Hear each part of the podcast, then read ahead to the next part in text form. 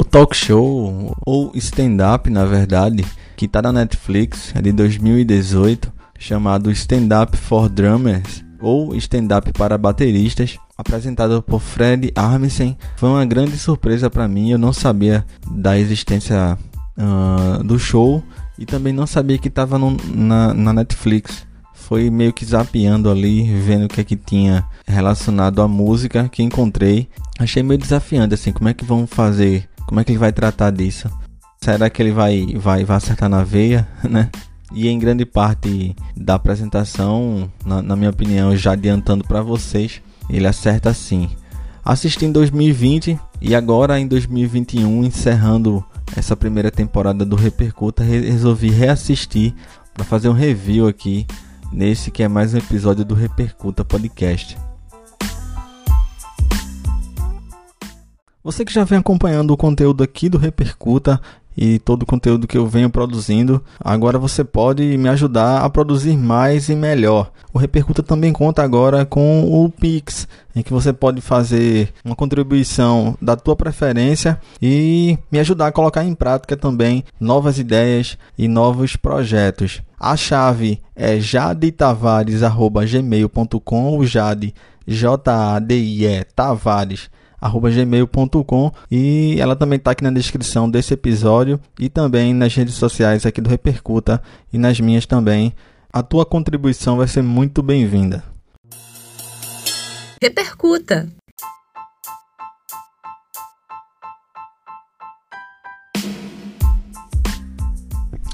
O talk show tem pouco mais de uma hora e de cara tenho que confessar para vocês que eu, eu caí na risada várias vezes gaitei várias vezes, inclusive, por situações que, das quais a gente baterista passa e que eu já passei por algumas também.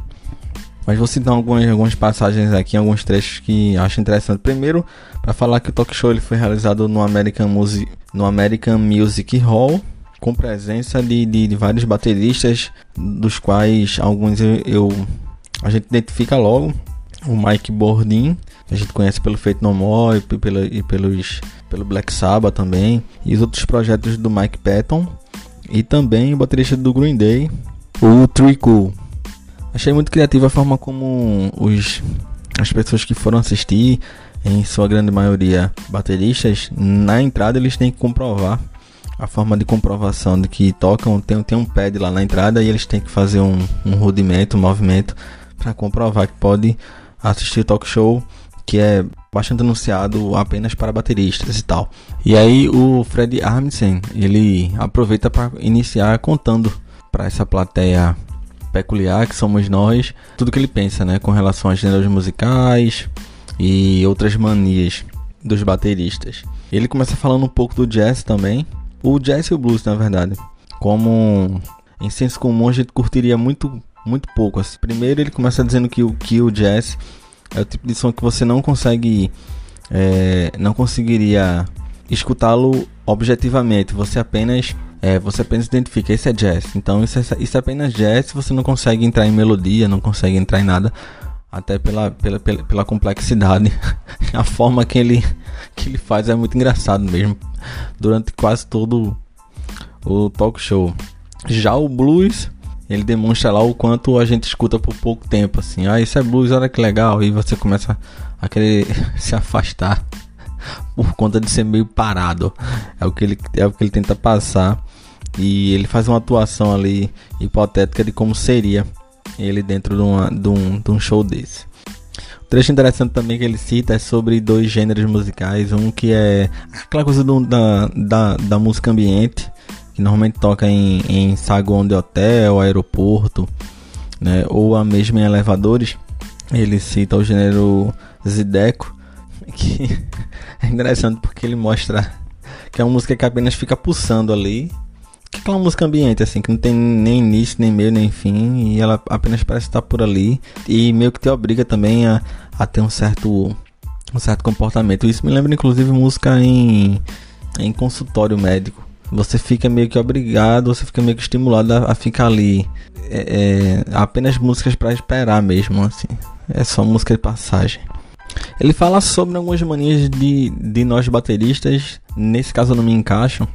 É, porque ele cita quando, quando o baterista vai, vai comprar carro, ele já pensa no espaço, um porta-mala amplo para poder guardar as coisas, porque realmente é, é, são, são tantas peças, né?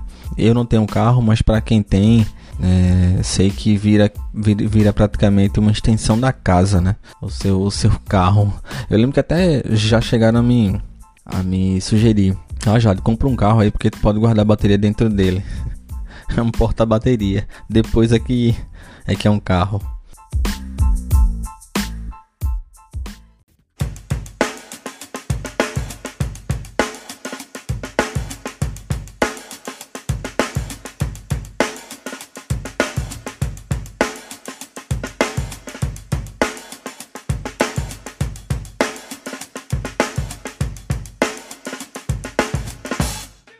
Outra coisa que eu acho interessante e que eu me vi nisso também, em show que tem uma produção mínima, né?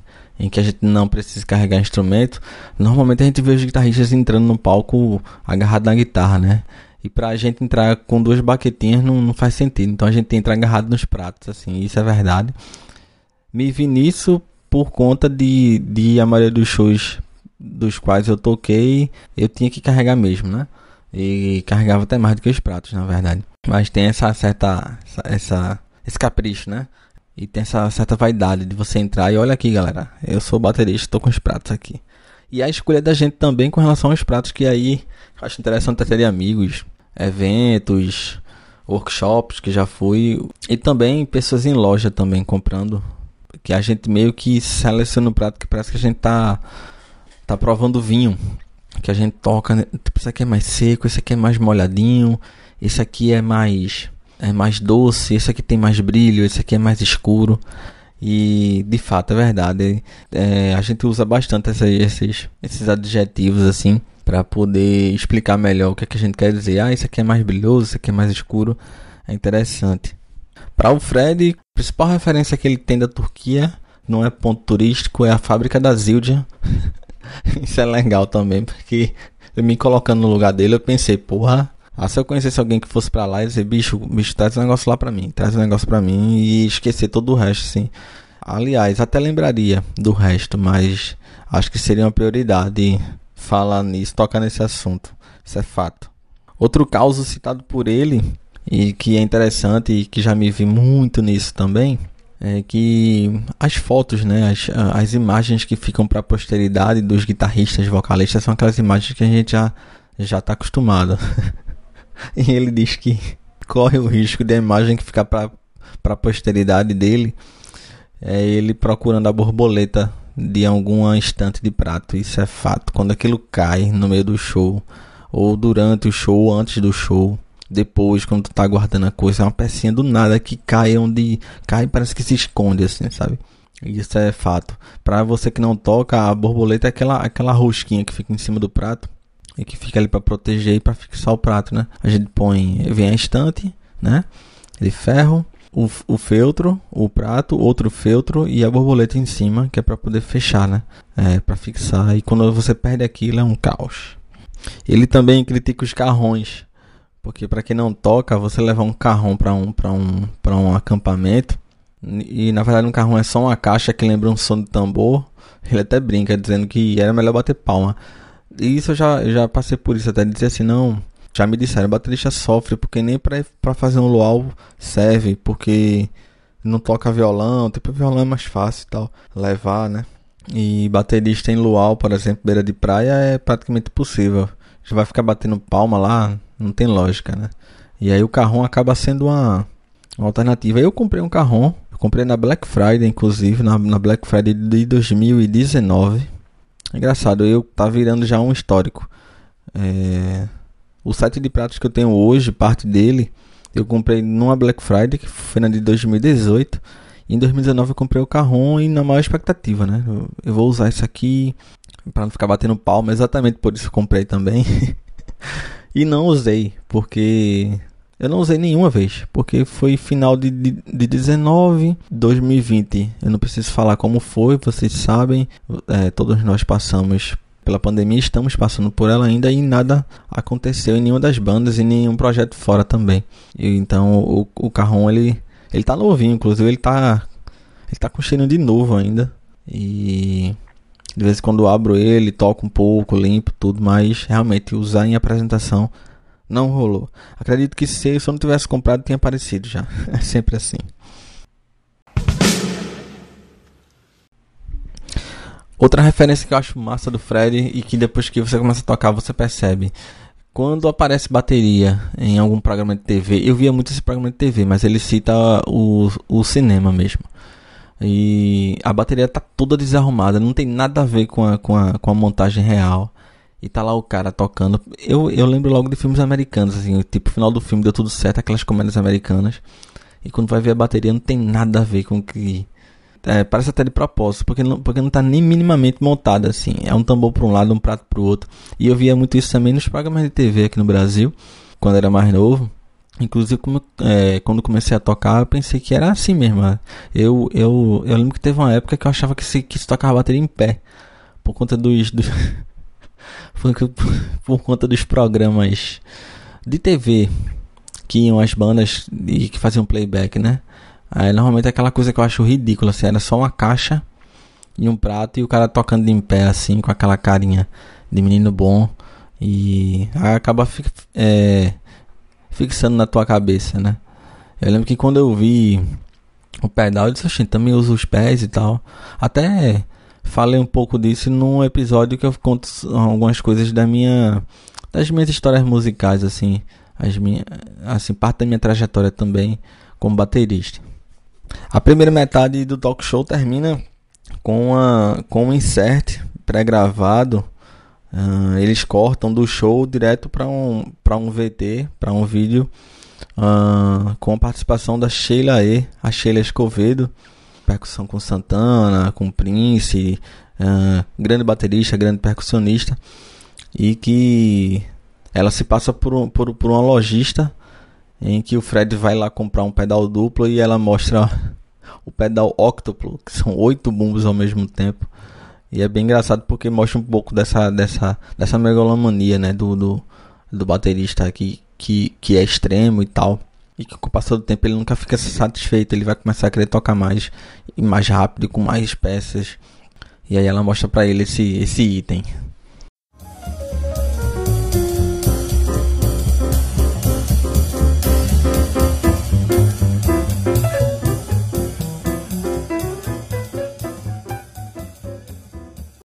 A segunda metade do programa tem um trecho interessante que também passei por isso, que ele mostra que a bateria montada é tanta peça que a gente não sabe por onde entrar. E eu já passei por isso. Você sempre entrar pelo lado do chimbal, bater no chimbal e chamar aquela atenção, aquele acidente. É típico. Já passei por isso até em gravação, inclusive. Ele fala um pouco também de jazz, ele volta a falar, a falar do jazz. Assim, até por a gente saber que a, que a que os pilares para se tocar o jazz, na verdade, ao invés de ser, por exemplo, no pop, no rock, caixa bumbo, no jazz são os pratos, né? Então é chimbal e, e condução. Então, por conta disso, muitas vezes no groove do jazz, o corpo da bateria não é tão usado assim. Ele, ele tira uma brincadeira com isso. Enfim, a bateria é montada lá e o cara só usa dois pratos e com aquela cara de aquela cara típica do cara do jazz, assim, também é muito engraçado. Eu me acabei de rir com isso também. Outra coisa que ele fala é que eu passei por isso. Amigos ou conhecidos que acham que sabem tocar. Também já passei por isso até em banda, inclusive. Já toquei até em banda que o cara mal tocava o instrumento dele. Mas às vezes ele tirava assim o instrumento dele e peraí, deixa eu te mostrar aqui como é que faz. E aí quando senta sai a mesma batida, aquela uma batida que ele sabe fazer. Já passei por isso. Inclusive com, com gente de fora vendo. Acho que o cara também queria mostrar ali que sabe que era muito facetado, né? E. Eu passei por isso. E, e o legal é, é você fingir a, é, a, a, minha cara de assim, quem me conhece sabe. Você fazer aquela carinha de tolo. É, é engraçado. Logo depois o Fred acaba também fazendo um, um uma rápida comparação dos estilos de alguns bateristas. Ele tenta, assim, humorista que é, né, bastante expansivo, ele consegue é, fazer rir. Ele, ele, ele tenta mostrar o estilo do Ringo Starr, do Kit Moon. Ele passa também por Meg White, Stuart Copeland e também o Larry Miller Jr. ele vai mostrando um pouco de cada estilo dos caras. Um, um é mais animado, um é mais louco, um é mais megalomaníaco e por aí vai. Uns mais simples, outros mais sofisticados. Ele passa rapidamente. Por isso acredito até que esse trecho poderia ter sido melhor explorado. Ele poderia ter mostrado mais, inclusive. Acho que tem, algum, tem algumas, algumas outras partes, como por exemplo, tem uma parte que eu entendo porque é lá para a cultura americana, mas ele passa um bom tempo mostrando os, os sotaques dos Estados Unidos. E eu, eu acho assim, aquilo é, é muito legal para quem é de lá, mas acho que, tipo, a exemplo desse, desse trecho, ele, ele poderia ter encurtado mais alguns trechos e, e, e ter colocado mais isso, investido mais um pouco nisso, por exemplo. Acho que acho que rolaria bem, já, já que o tema é bateria mesmo. Ele brinca também com a, com a dinâmica em baladas e coisa que eu também me vejo fazendo isso. Final de balada, normalmente o baterista quer sempre terminar a música, né? Ele, enfim, ele ataca lá no prato ou faz uma, um ataque na condução para terminar, quando para ele ali não não precisava mais. É interessante também. Me vi muito nisso assim do pessoal dizer já precisa disso mais não. Tipo, acabou a música, tá bom.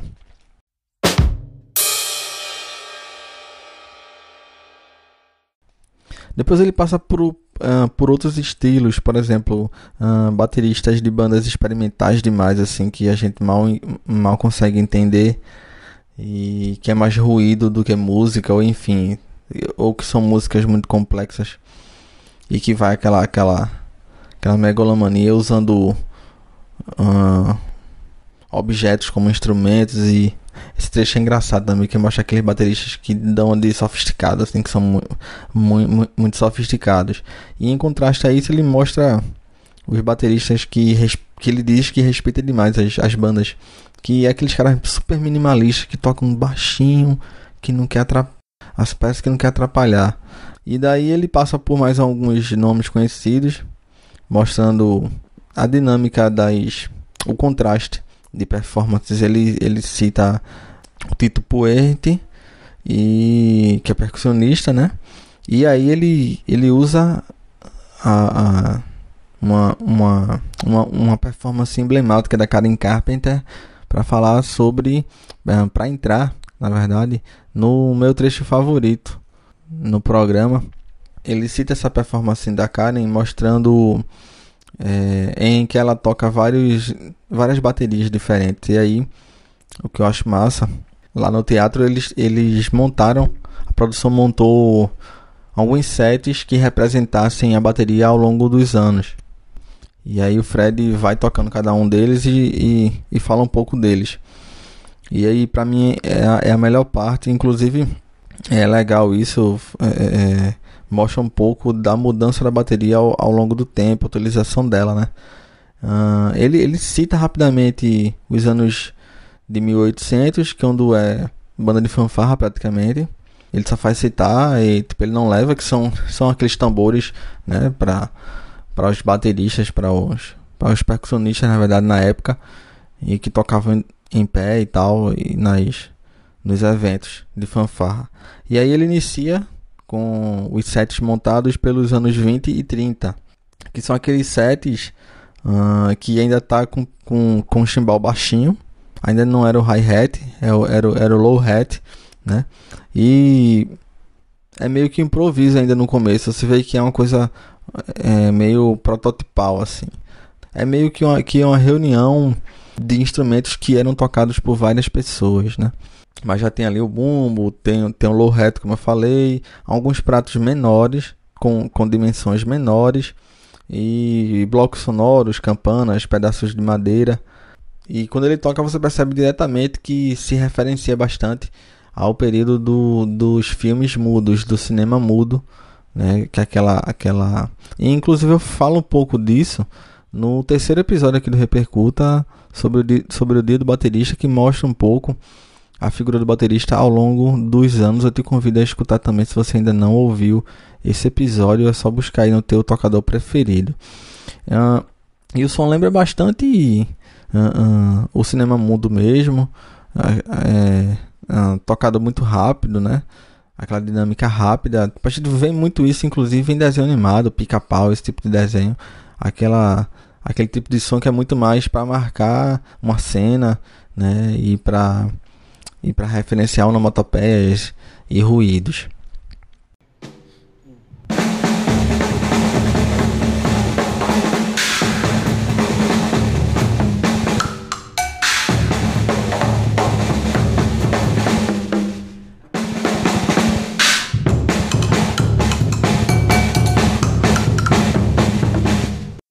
Passando para os anos 40, aí ele já mostra um pouco que é a fase das big bands do swing, né? E aí já tem a presença do hi-hat alto, o chimbal já, já é tocado na baqueta mesmo e aparecem também a presença da, das vassourinhas. Nesse período a gente destaca de cara os, os grandes ícones, né? O, o Buddy Rich e o Gene Krupa também.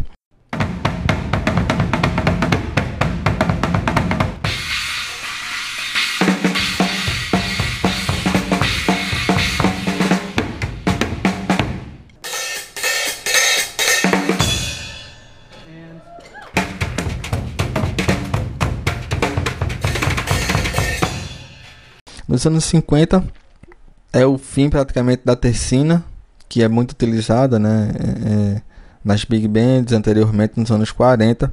E aí vem a fase mais rock and roll mesmo, uh, a coisa do 4x4 e tal. E com muita presença de pausas nas, nas performances dos bateristas. E é, e é aquela fase ali do Elvis, Little Richard, Chuck Berry, toda aquela fase lá.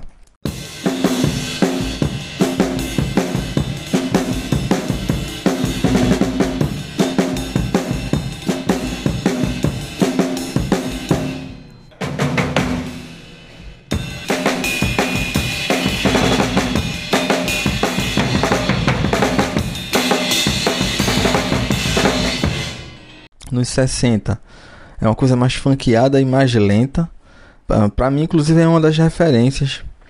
Eu, eu, eu consigo identificar de cara também no meu jeito de tocar alguns elementos vindo dessa década e, e para exemplificar, tipo, a gente tem o The Who e os próprios Beatles também nessa, nessa leva. E com destaque, é claro, para o Ringo Starr, porque depois dele é que houve esse estouro da bateria no mundo e, e todo mundo queria ter uma bateria. Tipo, houve esse período em que todo mundo queria ser baterista. Isso se conecta com os anos 60.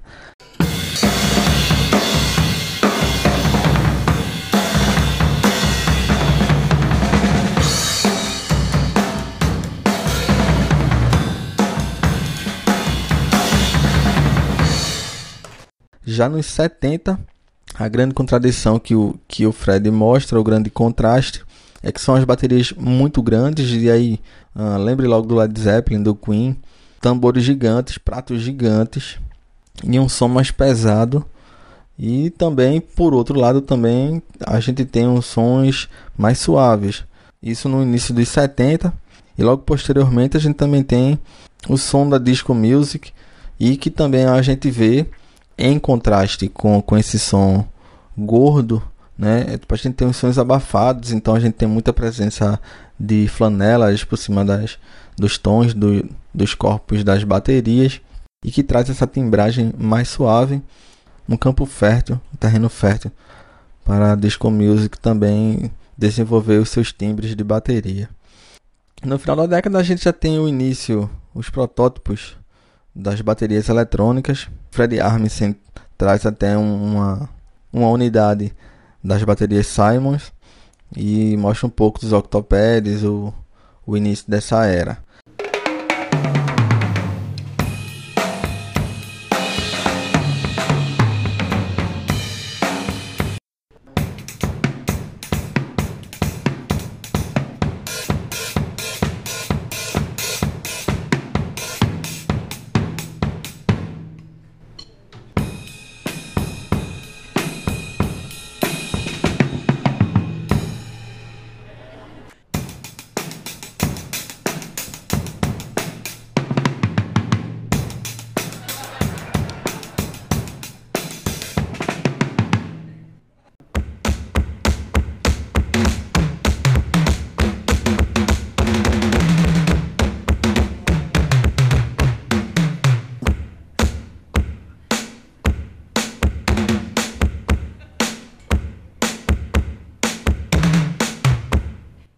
80 ele pula, praticamente, ele só cita porque os, os sintetizadores tomaram conta da década. Assim, claro que a gente tem as bandas se utilizavam de bateria, mas que já não era tanta novidade. Eles, eles se, se utilizavam de elementos que já estavam estabelecidos, né? Como a gente está falando aqui das novidades, as bandas uh, que usavam mais sintetizadores acabavam dispensando nesse início, pelo menos, a presença da bateria. Nos 90, a gente tem, ele cita de cara, os a volta dos sets grandes e gordos, mas com uma com uma com uma diferença que eu também já tinha percebido isso. Se você pegar o som dos anos 90 das bandas alternativas, por exemplo, que é o bumbo muito grave e a caixa muito instalada. Se você pegar, é, por exemplo, as bandas de grunge, você sente isso. O bumbo é lá embaixo, sim, aquele bumbo trevoso, afinação super baixa, e a afinação da caixa é, é, é bem alta. Então, esse médio ele acaba se perdendo às vezes. Assim, assim a caixa numa, numa, numa, frequência muito alta e o bumbo numa frequência muito baixa. Ele também destaca os sets coloridos, vermelhos, amarelos, as cores vibrantes, a presença dos flãs e aí você lembra diretamente do Dave Grohl e daquelas viradas, aquelas gradações, aquelas subidas, dan, dan, dan, dan, dan, dan, aquela tem bastante também nos anos 90. Uma outra faceta dessa década são as bandas que se utilizavam, e aí que eu acho interessante dos anos 90 e curto muito os anos 90. É, assim, os 70 a gente sabe que, que pavimentou muita coisa, né? E talvez a mais importante é que tem mais reuniões de bandas gigantes surgidas. Mas eu particularmente gosto muito do, dos 90, porque se tem esse lado que lembra um pouco os 70, ele também tem esse lado que pega um pouco do que veio dos anos 80. Eu tô falando isso porque em contraste com esses sons que eu já expliquei agora, a gente tem as bandas que utilizam recursos eletrônicos, então tem uma caixa orgânica e tem um trecho ali de, de bateria eletrônica. E aí a gente lembra do drums and bass, a gente lembra do trip hop que eu curto bastante e que se utiliza dessa, dessa dinâmica, samples inclusive vindo do hip hop e também é, reproduções desses samples eletrônicos para bateria orgânica, para bateria acústica também. Isso é massa.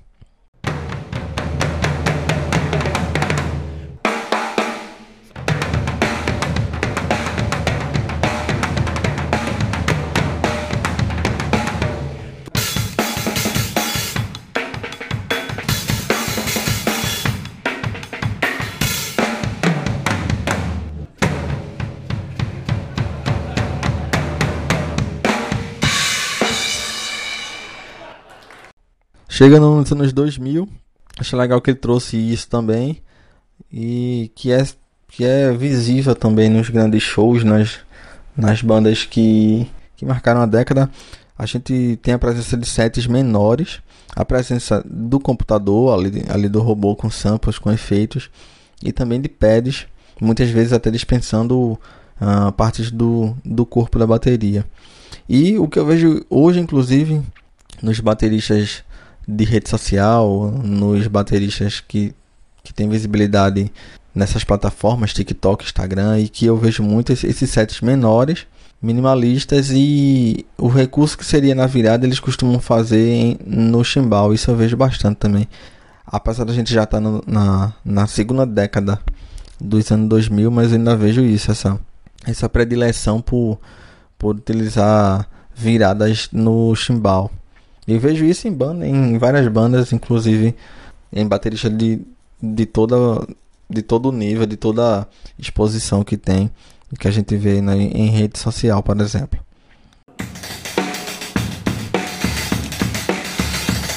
And then a really dead sounding cymbal.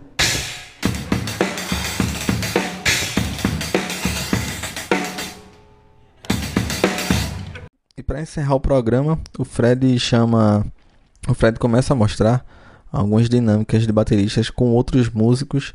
Para isso ele chama o Tricool do Green Day e mostra principalmente coisas que eu, que eu já passei por isso. O guitarrista que traz a música e a música no, na, na cabeça dele está no tempo. E aí ele ele acha que tá certo. E aí tu sempre parece que tá errado para ele. Eu já passei muito por isso. Eu tenho até exemplos disso, assim, do cara dizer, não, não, tá errado, tá errado.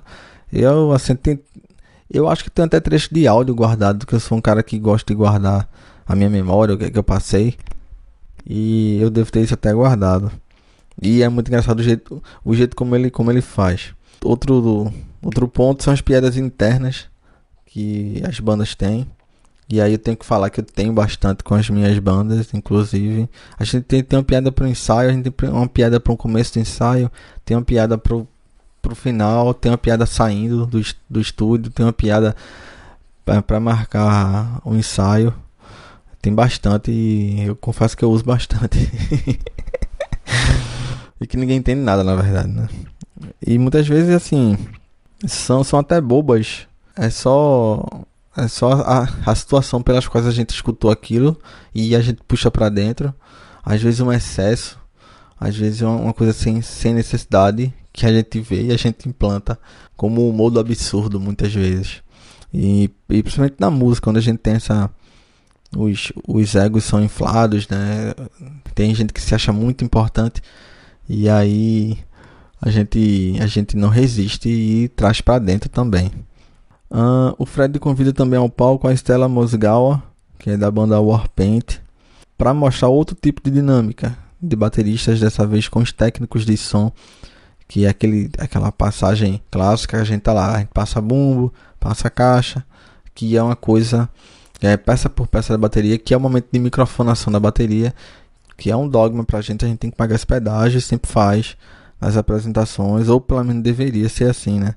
Em todas as apresentações. Outra coisa que ele que eu acho massa é que eu lembrei logo também de bandas que eu já participei. Graças a Deus não, não, não passo mais por isso. São, são integrantes da banda que, to que, que não tocam bateria, mas querem pegar uma baqueta ali, quer fazer um, um momento de, de tambor, um momento. É um saco, eu sempre achei um saco aquilo. Aquilo não agrega em nada, eu acho um saco. Não, cara, mas aquilo é pra performance. Inventa outra coisa, cara. Sabe? Inventa outra coisa. Bateria é sagrada, deixa ela aqui. Deixa ela aqui quieta, não fica inventando não, não, não queira inventar não. E eu já passei por isso, assim, eu já passei de levar isso a sério e a galera ria assim, e dizer, porra, ele levou a sério e, depois, e, e achar que eu tô brincando e depois ver que eu tô falando sério. Já passei por isso. Outra parada muito massa que eu passei mais recentemente e que tenho e que no começo houve essa resistência, mas depois eu me desenvolvi, são músicas com muitas partes e que aparentemente elas não se conectam. Então o cara traz um trecho, depois vai, vai para outro, vai para outro, vai para cinco, seis trechos numa música e que na cabeça do cara que trouxe faz todo sentido. E na minha não tipo você vai tirar um, trecho daqui a pouco já muda para outro que não faz sentido. Aquela agonia de mostrar muita coisa numa música só. Já passei por isso também. Uh, outro convidado do Fred é o Thomas Lang. Genial. O, o cara que para mim não, não só como baterista, mas ele tem as clínicas dele, é um, é um técnico de som uh, primal, assim, e sabe tirar sons da bateria, né? Até com noções de, de acústica e tudo. Ele sobe ao palco também com a, com a Stella e o Tricu para encerrarem junto ao Fred Armisen esse, esse programa. E eles puxam um groove lá, cada um toca um pouquinho e dessa forma isso é errado repercuta. A gente ainda tem o último insert, também achei hilário, que é o Fred entrando na mesma loja onde a Sheila Escovedo tá. E ele vai comprar uma coisa simples lá, se não me engano, é um pá de baqueta, alguma coisa assim. E quem tenta empurrar um monte de, um monte de coisa nele, os dois vendedores, é o Vini Colaiuta e o Clem Burke. E aí eles começam a empurrar um monte de coisa no cara, elemento de percussão, cobel, baqueta nova, afoxelão é, tem que levar isso aqui, leva isso aqui, tu vai ser bem visto e tal. para tentar mostrar ao cara tudo que, que ele precisa para ser um para ser um baterista profissional, hilário. Só quem passou por isso sabe como é essa coisa do cara te dizer, eu, eu vou te dizer tudo que tu precisa na tua vida. É tudo que tu precisa na tua carreira. Hilário, acho muito, achei muito divertido todo o programa. Passa que você nem sente, indico demais, tá na Netflix. É só procurar lá por Stand Up for Drummers. Ou então coloca lá baterista que vai, vai aparecer para você. É de 2018 o programa.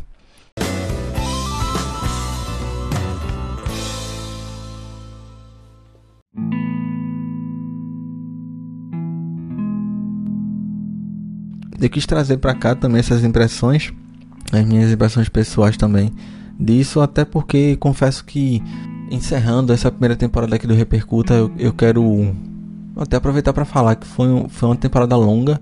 Uh, uh, podia ter sido mais curta, mas eu também quis mostrar para mim mesmo, inclusive, que poderia manter uma certa frequência de, de publicações, né?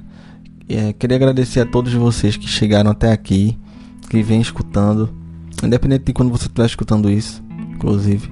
É muito bom não estar tá falando sozinho, é muito bom saber que aos poucos eu estou conseguindo, a gente está tá, tá conseguindo construir uma comunidade aqui em volta do podcast, em volta da bateria, da vida, como eu sempre falo, que não é só a questão da bateria, tipo, a bateria é só, é só a janela para uh, ah, para muito mais coisas que a gente é também na vida. Então eu queria agradecer a cada play, a cada mensagem, a cada a cada curtida, a cada pessoa que começou a seguir a página lá no Instagram ou que me seguiu também. Enfim, cada sugestão, crítica e Agora eu vou dar uma paradinha e volto. Devo voltar em março de 2022. Se você estiver escutando isso em 22 já, eu já devo ter voltado à ativa. E já tenho várias ideias para a segunda temporada que vai ser mais curta dessa vez. Essa primeira foi uma longa temporada de um ano e meio. A gente começou em, em 30 de setembro de 2020, é, finalizando agora 44 episódios. E as próximas temporadas vão ser mais curtas, mas também eu quero trazer mais e mais novidades, que eu estou conhecendo muitas pessoas, eu estou me aproximando de conhecimento, uh, eu estou aprendendo bastante também. E eu sei que, eu, que se eu estiver contribuindo para você que vem escutando os episódios, de alguma forma, você que escuta em casa, escuta na rua, no, no, no trânsito, no trabalho, enfim, Quero agradecer a todos vocês, a todos e todas vocês que vêm escutando. Agradecer também a cada, a cada convidado que aceitou o convite, que reservou um tempo ali da vida para poder participar aqui do Repercuta, tá bom?